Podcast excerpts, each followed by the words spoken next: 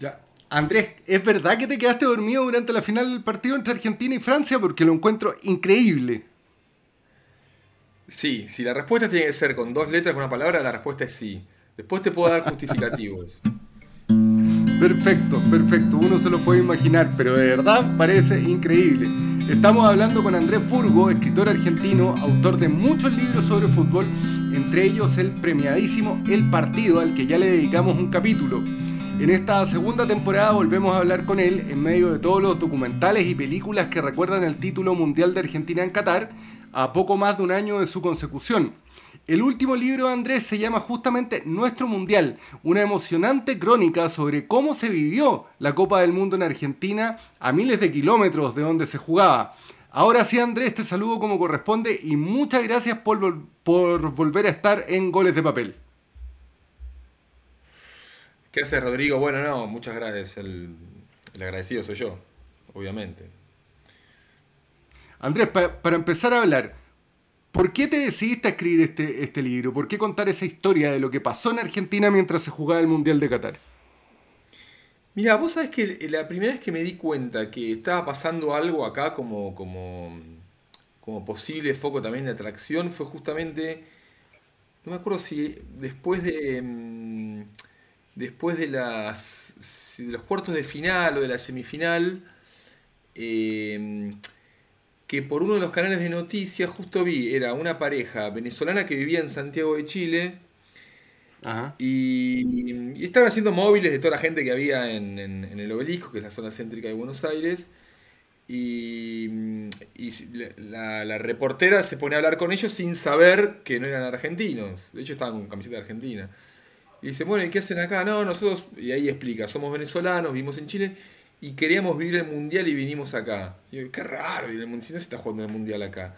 Y ahí es como, digo, está bien, eh, puedes decir, bueno, Venezuela no, todavía no clasificó a ningún mundial, tal vez en el 2026 sea el primero, Chile justamente no, no estaba jugando, pero igual me llamó la atención venir a vivir el mundial a un país donde no se estaba haciendo el mundial.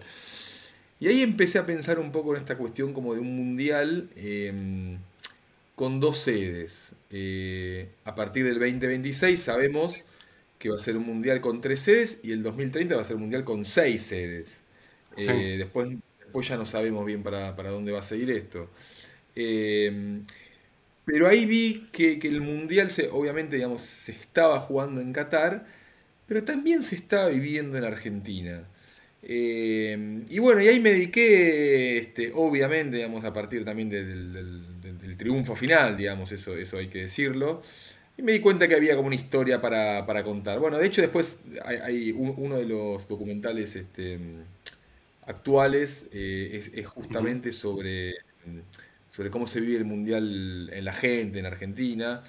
Eh, y, fue interesante también porque fútbol retomó un poco como su lugar en la calle, ¿no? O sea, los estadios, y esto creo que pasa en todo el mundo, cada vez son más lugares exclusivos. Yo tengo la suerte de ir a la cancha. Este, eh, a ver, cada vez va más gente a la cancha, eso es cierto también. O sea, yo soy hincha de River, River, y no solo River, un montón de estadios están llenos todo el tiempo y los estadios son cada vez más grandes. Al mismo tiempo, es cada vez más un espectáculo, no sé si elitista, pero más exclusivo para un segmento social económico que puede pagarlo. Y lo que se vivió en la calle es un poco como el regreso este, del fútbol igualador social, que básicamente era lo de siempre, mm. o al menos yo tengo 49 años, más o menos tenemos la misma edad, Rodrigo, eh, somos de generación que al que le falta, al que le sobraba dos mangos, podía ir a la, o sea, unos pesos, podía ir a la cancha un fin de semana. O ir a la cancha menos para River, para Boca es complicado porque tiene que estar abonado, tenés que estar este, em, eh, bancarizado, tenés que ir a buscar la entrada antes, no es fácil, no es te sobran unos pesos y vas. Eh, tenés que pagar todos los meses. Em, o sea, se elitizó.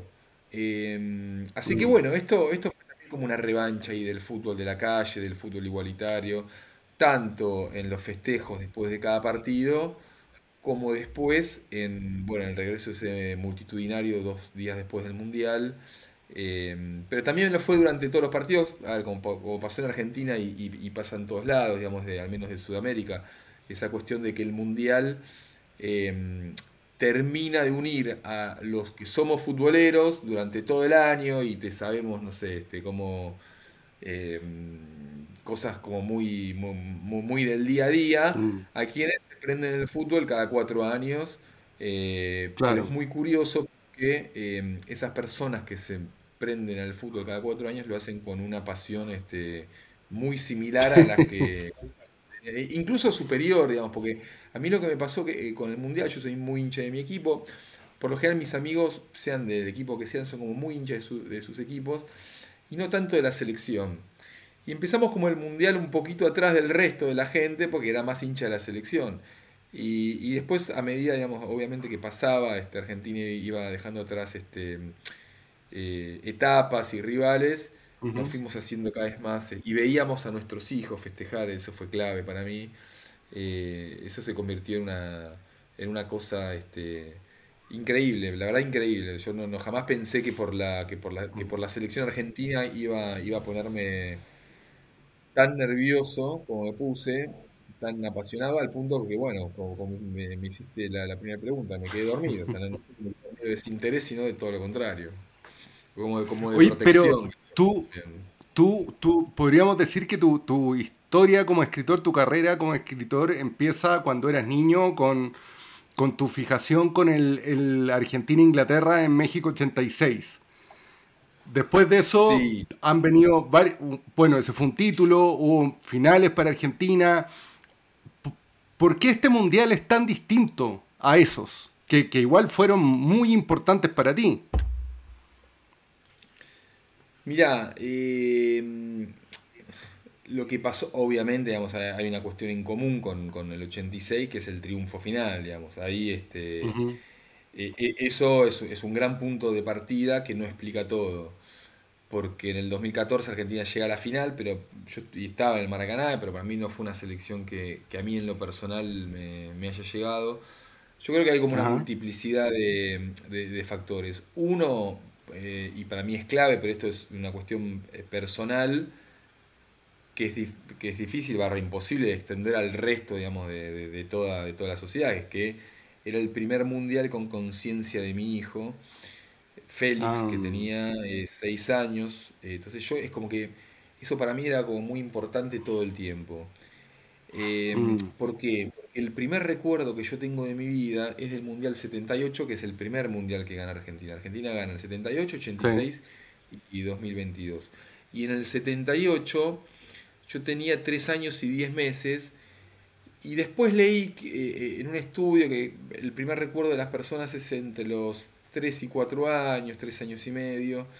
Y durante mucho tiempo yo tenía una imagen que para mí era errónea, que era de una avenida de Buenos Aires que es doble mano, pero yo tenía el sueño que estaba dentro del auto, o tenía la imagen, mejor dicho, que estaba de la mano izquierda yendo hacia el centro de Buenos Aires, lo, cual sería en contramano. Entonces, una vez le tengo este recuerdo, digo, ¿por qué estamos yendo de la mano contraria este, si es contramano eso?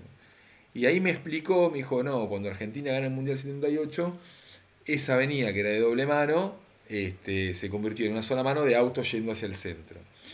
De hecho, tantos años después, digamos, eh, lo que pasaba ahora era que todas las calles que iban al centro, eh, en el Mundial de Qatar, especialmente eh, después de la final, eran toda gente yendo al centro, pero caminando. Ya ni siquiera se puede ir en, auto. Pero bueno, yo tenía esa imagen. Y entonces, a medida que Argentina va, pasando la final, yo como que se la quería transmitir un poco a mi hijo. Claro, seis años era mm. como un poco, este, un poco medio mm, forzado tratar de decirle, che, mira que si Argentina gana, pues no va a ser el primer recuerdo de tu vida, porque vos sos más grande que yo, tenés seis años, pero es una cosa que no te olvidas más. O sea, no sabes cuándo volvés a vivir esto, porque es así, mm. o sea, es, muy difícil ganar un mundial, una pelota en el palo, una tajada en el último minuto, un árbitro que cobra otra cosa, el bar que te dice, o sea, hay un montón de variables que, te determinan ganar en un mundial. Entonces por eso para mí fue como tan importante. Yo Y después cuando, cuando Argentina juega la final contra Francia, y ahí yo me quedo dormido en el medio de que empata Francia, este, obviamente todo lo que, todo el alcohol que había tomado, todo el calor que hacía, porque hacía mucho calor acá en Buenos Aires. Eh, eh, Messi es el tercer gol y yo voy corriendo a mi hijo, ahí lo agarro, lo tiro, qué sé yo, y él no entendía, porque no tenía como conciencia de lo que es la final del mundial, pero se reía.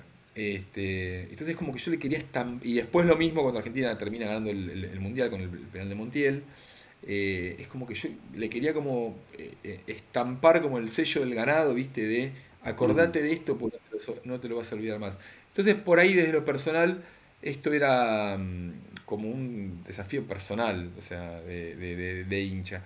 Pero después eh, fue una, una, locura colectiva que yo creo que se explica en distintos, eh, con, distintos... Eh, eso te iba a preguntar. Eso te iba a preguntar, porque, porque claro, uno como papá futbolero siente esa obligación, entre comillas, de, de, transmitirle al hijo y sobre todo porque uno también transmite los malos momentos, cuando tu equipo pierde, cuando le va mal, ellos sufren contigo, lo vas haciendo parte. Entonces, que estar en una alegría tan grande es, la parte bonita de, la historia, entonces claro, uno la quiere transmitir, pero eso, eso es lo que te pasó a ti y, en el libro queda súper bien descrito y es muy emocionante. Pero lo que vimos por televisión en el resto del mundo, lo que pasó cuando llegó la selección argentina, el fervor desatado en la calle, te juro, era una cosa que yo nunca lo había visto. No lo había visto, no lo he visto en Chile, no lo había visto en Argentina, en Brasil, en ninguna parte. No, es que no se había visto, no, no, no, no. Mira, para mí ahí pasaron varias cosas. Em, bueno, obviamente que este es, es, un pueblo futbolero y es una región futbolera, ¿no? Eh, pero también pasaron este, cuestiones desde simbólicas hasta, hasta, reales. Eh, Argentina ha estado mucho tiempo sin, sin ganar este, ningún tipo de torneo. Eh, pierde tres finales seguidas, una del Mundial contra Alemania, dos Copas Américas contra Chile había una especie de maldición sobre la selección, sobre Messi. Ya habían pasado veintipico de años sin ganar ningún título desde el 93.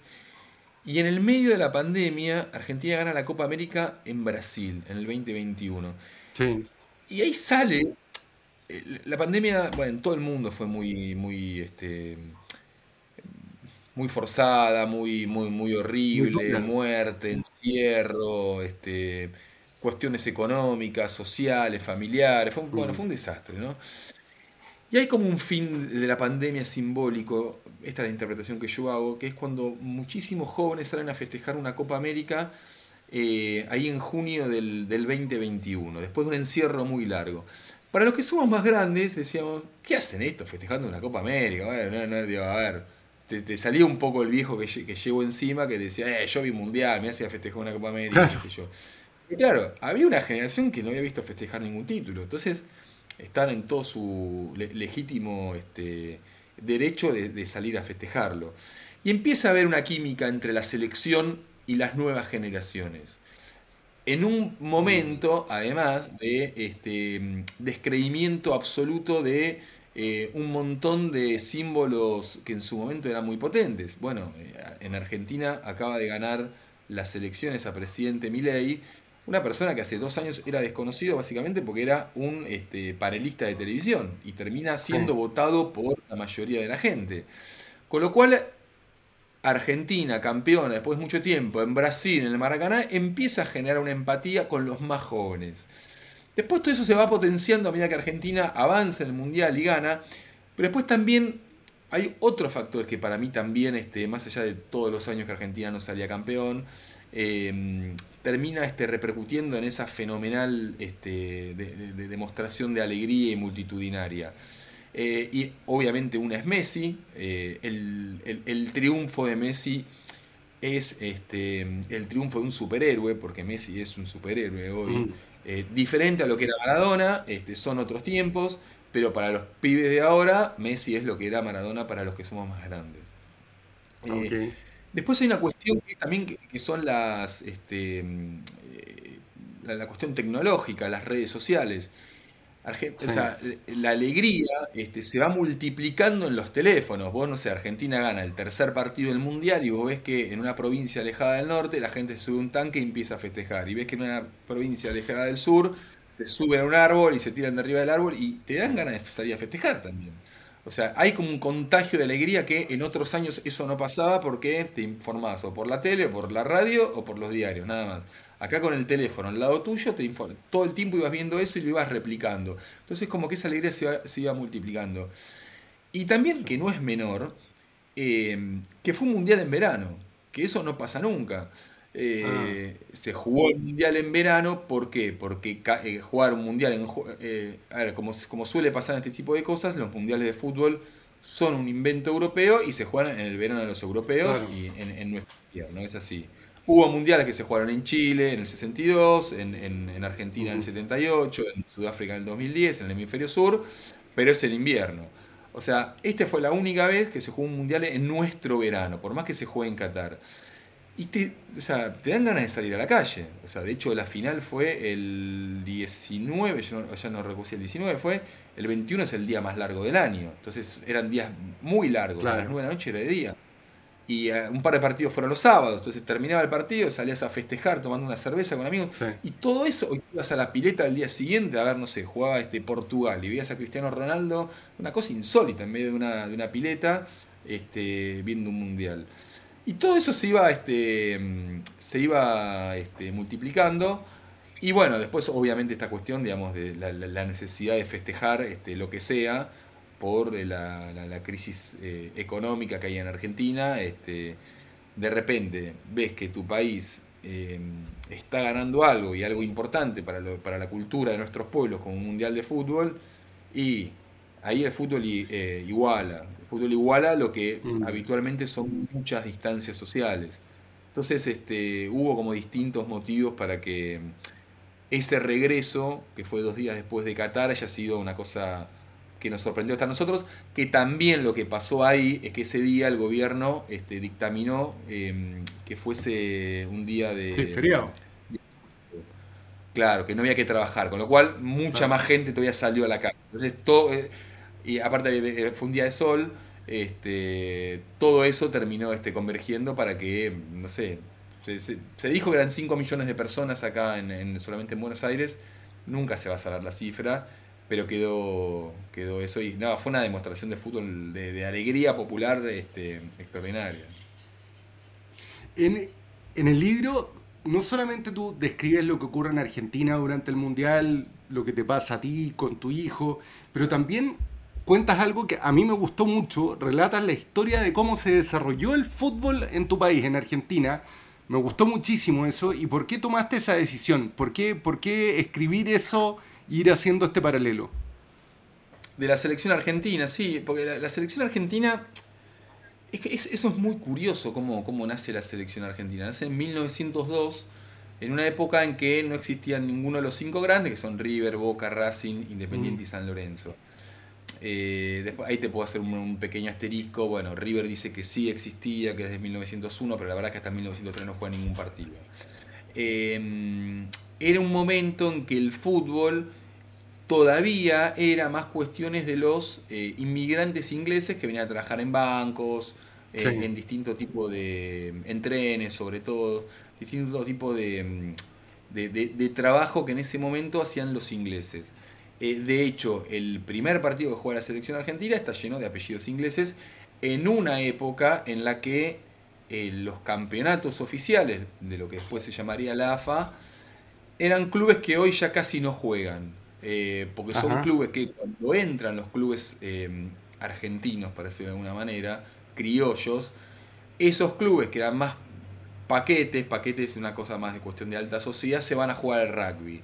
Entonces, Em, los clubes criollos, que después son los River, Boca, los, más reconocidos, que eso es una cosa extraordinaria, digamos, porque los clubes son una especie de estela que recorren la historia argentina, o sea, cuántas empresas este, quiebran todo el tiempo y estos clubes estaban antes que nuestros abuelos y van a estar después de, de nuestros nietos. Bueno, antes incluso de nuestros equipos estaba la selección argentina. Y según recortes de, los, de, la, época, la selección argentina empieza a jugar su primer partido en Uruguay, en Montevideo, que es relativamente enfrente de Buenos Aires. O sea, tenés que cruzar un río que es muy ancho, el, río de la Plata, Eh, y después tenés que hacer un, trayecto más este, en, autobús. Pero bueno, es, acá cerca. Y según los recortes de la época, los diarios eran muy mentirosos en esa época. Bueno, ahora también, digamos, pero en esa época sí. Eh, eh, cruzaron 2.000 hinchas, que es un montonazo, digamos. En esa época, en, Argentina, hoy en Argentina vive 47 millones, en esa época creo que vivían 15 millones, ponele, un tercio. Viajaron muchos hinchas y era el primer partido, y ahí nace algo, y ahí nace algo. Y la selección argentina, bueno, se, se, este, se, empieza a convertir en un, en un fenómeno muy acompañado por los hinchas. Después los hinchas se hacen más hinchas de su equipo que de la selección. Y después, y esto es una interpretación personal, después de eh, el retiro de Maradona, sumado a los años en que Argentina no gana nada, para mí empieza a haber como una relación de desconfianza, sumado a las finales perdidas, eh, empieza a haber una relación de desconfianza entre, entre el hincha y la selección argentina. Obviamente todo eso a partir de Qatar ya es historia pero, pero hubo un proceso de enamoramiento, de explosión y después de desenamoramiento de el argentino promedio con, con la selección argentina. Ahora está en un pico eh, obviamente altísimo, digamos, Argentina jugar a los partidos eliminatorias en estadios para 500.000 personas, yo creo que lo llenarían porque este, en esas filas virtuales que hay para conseguir entradas se anotan millones de personas, que es una cosa increíble. Mira, pero leyendo esos capítulos en el libro y cuando tú vas haciendo ese relato de la historia de la selección y cómo se va popularizando el fútbol en Argentina, leyendo eso, leyendo tus otros libros, leyendo a otros autores argentinos, a Eduardo Sacheri, a Fontana Rosa, a Soriano, uno inevitablemente se hace la pregunta de ¿por qué los argentinos son tan fanáticos del fútbol? Porque nosotros, o sea, y esto yo lo digo me van a, me van a hacer, no les va a gustar a, los que me escuchen, pero a nosotros en Chile nos gusta mucho el fútbol, pero no somos tan fanáticos como ustedes. El fútbol no tiene, te diría, no, no, no tiene eh, un lugar tan importante en la cultura popular en Chile como sí lo tiene en Argentina. En Argentina todo el mundo sabe de fútbol y todos te hablan de fútbol. Bueno, acá el fútbol eh, forma parte del, sí, del, día a día, eh, eso está claro Em, de los grupos de WhatsApp, de, no sé, de, las conversaciones en la calle. Eh, la, cultura, la cultura futbolística es muy fuerte. Después mm. tienen esos picos increíbles en los mundiales, que es todo el mundo eh, eh, está es una causa nacional. Después en el día a día somos menos, pero somos intensos, eso es cierto. También es cierto que por una cuestión absolutamente misteriosa, eh, acá nacieron Di Stefano, Messi y Maradona.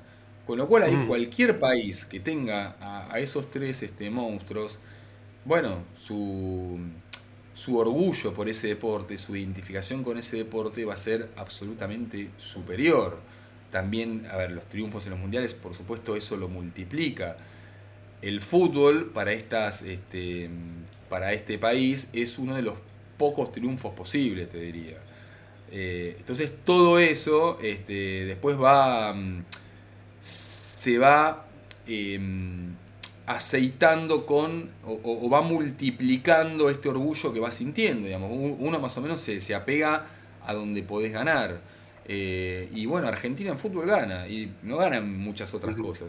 Entonces hay como una cuestión ahí de orgullo que este, te, vas, te vas aferrando, bueno, a tu costado invicto, eso es así.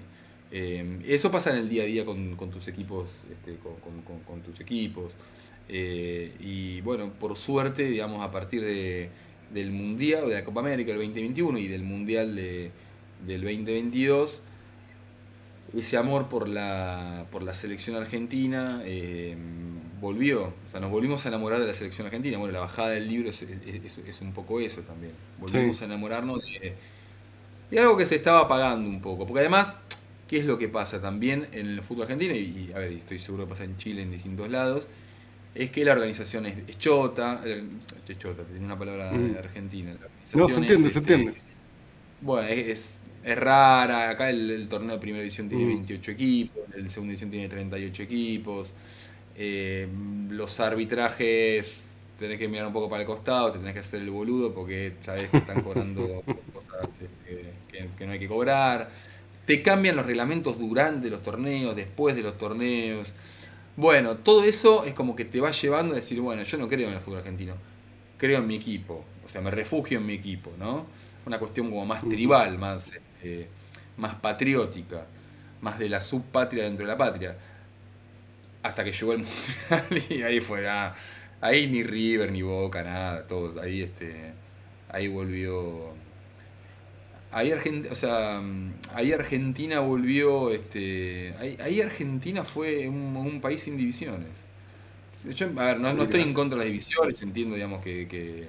no, no, no, se, se, entiende perfecto.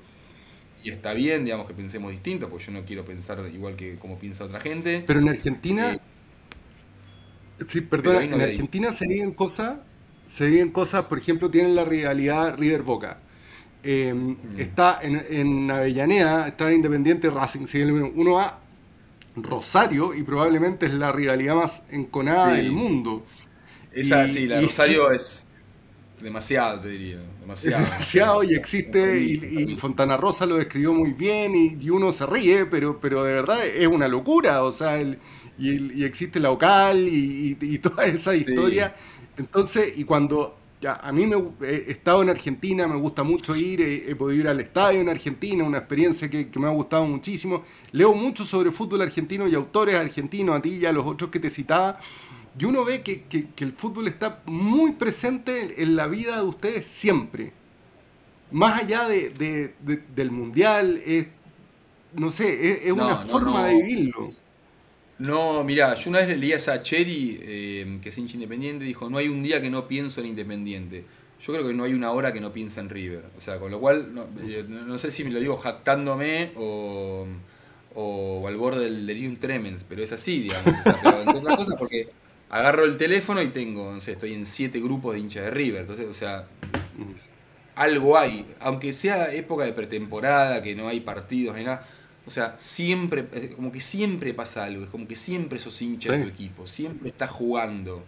Eh, porque aparte los, los, hinchas sentimos eso, que estamos jugando, ¿viste? Eh, así que es una cuestión, sí, o sea, si Sachiri decía que ser hincha de un equipo es una cuestión diaria, yo te diría que es una cuestión este, horaria, ya este, de, hora a hora. Mm. Eh, y no, tampoco lo digo jactándome porque no sé si está bien o mal, ¿viste? Este, al mismo tiempo, yo sé, digamos, que no puedes estar más de una hora hablando de fútbol sin decir alguna boludez, con lo cual a veces está bueno también no da para tanto. Con lo cual eh, también está bueno a veces dosificar y ir para otros lados. Lo que yo estoy viendo, todo, todo este, toda cuestión positiva trae algo negativo y viceversa. Lo que está pasando, lo que yo, lo que yo noto que pasó en Argentina después del Mundial de, de Qatar, como que el resto de los deportes un poco desapareció. Eh, ustedes acaban de tener los ustedes acaban de tener los panamericanos eh, mm. y los panamericanos eh, organizar ese tipo de eventos siempre siempre no fue una fue muy bueno claro aparte son son incentivos para para los deportistas, este, para el público. La verdad que son como una fiesta este, como muy interesante. Sí, sí. lo que yo noto acá es como que hoy ya casi no te enterás de otros deportes. Y no sé, hay un argentino le puede ir bien en, no sé, en abierto de Estados en abierto de Australia de tenis, que es avanzar, este, no sé, dos, este, dos, eh, dos rondas, tres rondas, y casi no te enterás. Y, y, una selección, no sé, de volei puede clasificar a, los, a los este, Juegos de París. Y tampoco te enterás. Y la selección de rugby, este puede ir primera en el Mundial de Seven y te enterás porque alguien te... Antes yo notaba que había más cultura deportiva. Eh, ahora, retomando un poco lo que decís, esta cuestión de cultura futbolística que hay en Argentina, que es absolutamente cierto y yo creo que se está potenciando, pero eso también se acosta un poco de otros deportes. Mm, mira qué interesante. Oye, Andrés, no puedo dejar de preguntarte, tú fuiste muy activo en redes sociales antes de las elecciones en Argentina. Eh, y cuando eh, el ahora presidente, Javier Milei, en la campaña hablaba de esto de la privatización de los clubes, la privatización del fútbol, y tú fuiste muy activo diciendo, no, a nuestros clubes lo tenemos, los tenemos que cuidar. Hablabas de un patrimonio, de un patrimonio país en el fondo. ¿Qué, piensas de eso ahora? ¿Cuál es tu visión ahora? ¿Qué, es lo que se ha sabido también de, del gobierno en Argentina? ¿Cómo piensas avanzar en esto? Mira, a ver, eso está vigente pues es un decreto. Eh, e, es un decreto, este, mi ley apenas asume, eh, hace una mega ley con que, cambia 300 leyes anteriores, que ahora se está... Es la ley ómnibus. Claro, la ley ómnibus, pero además hace un decreto, un mega decreto, hace las dos cosas lo de, lo de el fútbol en Argentina, em, los clubes, eh, es lo que ustedes llaman corporaciones. Nosotros llamamos sociedades civiles sin fines de lucro. No son empresas. Eh, no, no, no, no hay A ver, hay también un poco de hipocresía, porque en verdad no hay ninguna empresa, no hay ninguna SA, pero algunas tienen como alguna cuestión este, de, inyección de dinero privada que es evidente. Eh, Deportivo Riestra, un equipo que que acaba de ascender de, la última categoría a la primera, es un club eh, históricamente la última categoría, o sea, está ahí por una cuestión de que hay una empresa que le está poniendo mucho dinero. Eh, y no es el único caso, pero después son todos, eh, todos los clubes, todos los son, están en manos de los socios que eligen a sus, este, cada cuatro años eligen a sus, a sus dirigentes. Mi ley lo que dice es que él, es, él retoma un debate que Macri dio muchas veces, eh, Macri incluso antes de ser presidente de Boca y presidente de Argentina, él llega a la Casa Rosada como empresa, perdón, a la Quinta de Olivos como empresario en la década del 90 con una propuesta para el entonces presidente Menem, Menem todavía no estaba casado con Boloco, em, de privatizar los clubes. ¿Qué es esto? Él quería comprar Deportivo Español, que era un equipo similar a Unión Española, que estaba en primera división, hoy, hoy está en, la última categoría profesional, lo quería mudar de Buenos Aires a Mar del Plata, porque decía que en Mar del Plata es, es un, foco turístico muy importante y no había, no equipos de fútbol. Bueno, eh, Menem le dice que sí, finalmente eso no se hace. Eh, después, en los 90 hay algunas cuestiones medias híbridas. Eh, torneos y competencias, que es la empresa que tiene los derechos televisivos eh, Torneo sin competencia, me acuerdo que le decían. Torneo sin competencia, sí. Eh, privatiza el fútbol profesional de un equipo muy tradicional de, Buenos Aires, que es Argentinos Juniors, de, un barrio eh, céntrico, la paternal, céntrico, en, lo, geográfico. Lo manda a jugar a Mendoza, ahí, ahí, ahí va Pizarro a jugar. Sí, me acuerdo dura muy poco, fue un fracaso, era, era una cosa como muy extrañísima, era un palestino jugando en, Arica, ¿viste? O sea, los de Arica no querían a Palestino y los palestinos no querían estar allá, fracasó eso. Y, y bueno, y quedó ahí. Después Macri como presidente quiere este, convertir este, los clubes en sociedades anónimas, no pudo y ahora otra vez Milei está, está en la misma y choca contra la AFA Em, que dice, no, los clubes acá son de, son de los socios, somos este, corporaciones, somos este, sociedades civiles sin fines de lucro y no nos vamos a, vender. Y la verdad es que, eh, más allá, digamos, de que yo te puedo marcar un montón de cosas de la AFA, como te dije antes, que los torneos están mal organizados, los arbitrajes, bla, bla, bla, hay un montón de cosas que están muy bien. Y los clubes también es un poco lo que te dije antes, digamos, en, en Argentina, la historia argentina está llena de fracasos los clubes son un éxito, o sea, son clubes que son mm. centenarios, están hace más de 100 años y van a seguir más de 100 años. ¿Por qué cambiar eso? Para que venga un jeque de, este, em, de, Arabia Saudita y ponga plata, o sea, no, tiene como mucho sentido salvo para esa persona. Y aparte acá hizo mucho ruido una frase que dijo Claudio Borghi hace poco, que no dijo quién se le había dicho, pero dijo que habló con el dueño de un, de un club en Chile que le dijo, pero vos no pones este dinero en las divisiones inferiores. Dijo, no, ¿para qué voy a poner dinero en las divisiones inferiores si en tres años me voy? Eh, bueno, y eso es clave para los clubes acá. O sea, eh, todo, o sea, más allá de la crisis, el fútbol argentino exporta todo el tiempo. Ahora un, chico de River que tiene cinco partidos en primera lo compró en Manchester City.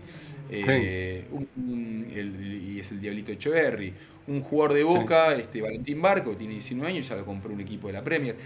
Todos esos son, y, Argentina salió campeón del mundo también con un montón de chicos surgidos en clubes de barrio, que no son clubes este, que vienen los jeques y ponen dinero. y, varios jugadores nunca, nunca alcanzaron a jugar en primera en Argentina. No, bueno, Al, no, algunos seleccionados. No, no. El Dibu Martínez. el Diego Martínez, no, no. Y, los que jugaron, jugaron muy poco. Eh, mm. Hay una cuestión ahí, obviamente, que quieren hacer negocio, eso está claro. Del lado, digamos, de los dirigentes también hay una cuestión, si se quiere, digamos, eh, algo hipócrita o, de, verdad a medias, decir, bueno, este es el sistema que nos favorece a nosotros. Pero yo en, general eh, soy un, claro defensor, digamos, de, los clubes como están ahora. Y yo no quiero que vengan sociedades anónimas porque, ok, te puede ir bien en un momento y después se van cuando quieren, se van, digamos. Entonces, este, mm. ¿para qué? Eh, tenés ese orgullo de decir, bueno, estos son nuestros, estos clubes. ¿Para qué, ¿Para qué quiero que venga alguien de afuera?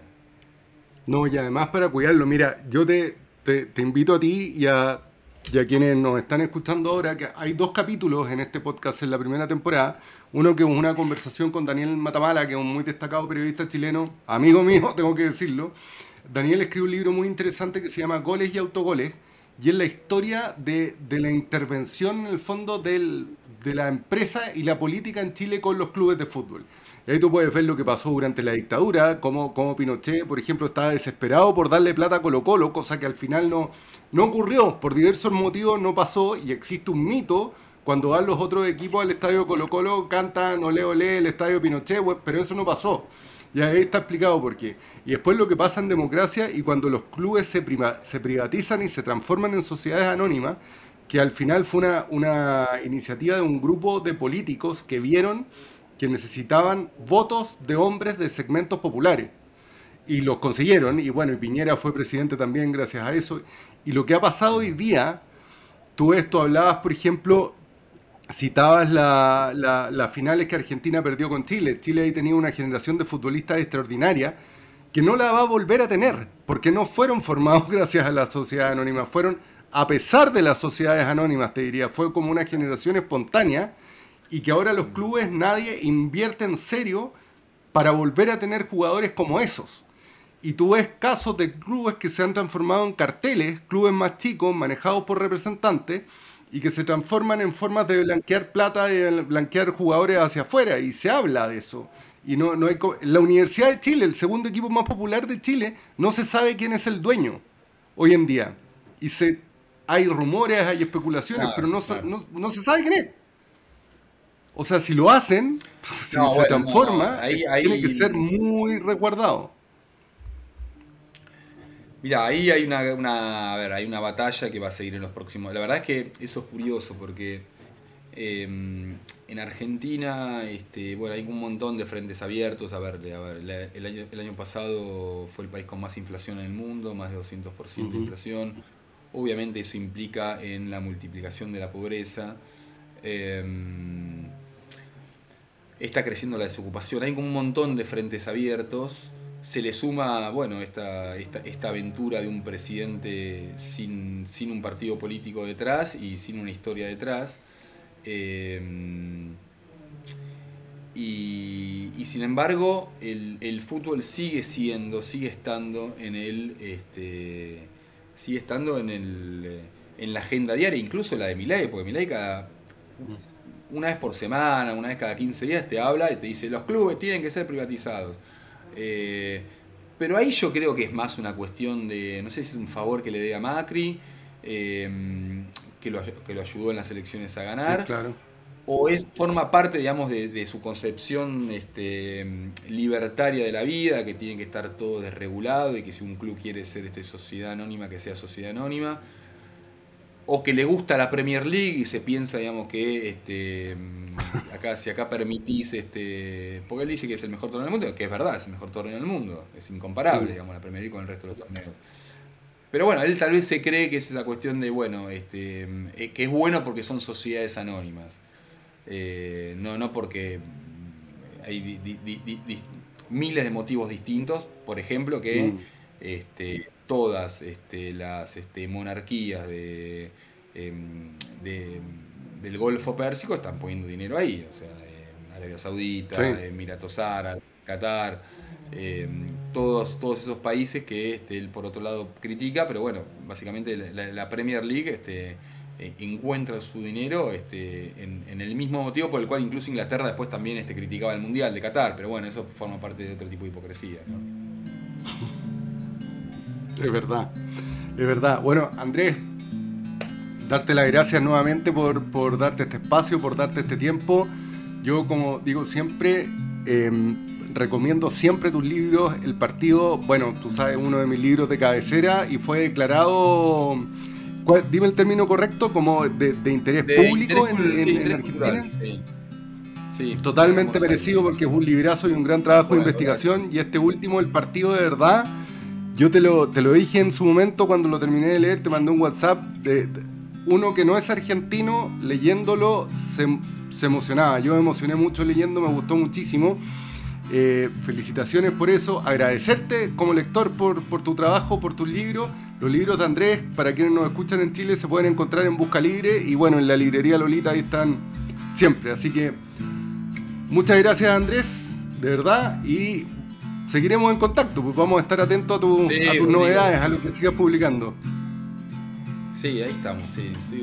Estoy, en un libro, me faltan un par de años todavía, es una biografía. Este, pero bueno, ahí estamos, día a día, avanzando de a poquito, trabajo de hormiga. Ah, oye, te voy a hacer una sola corrección de lo que dijiste. Dijiste de Stefano, Maradona y Messi, te faltó José Manuel Moreno que jugó en Chile en la Católica también. y de la Católica no nos olvidamos nunca, acá. El Charro Moreno, exactamente. y de River, y de River. Chao Andrés, que te vaya muy bien, muchas gracias. muchas gracias. Hasta la próxima.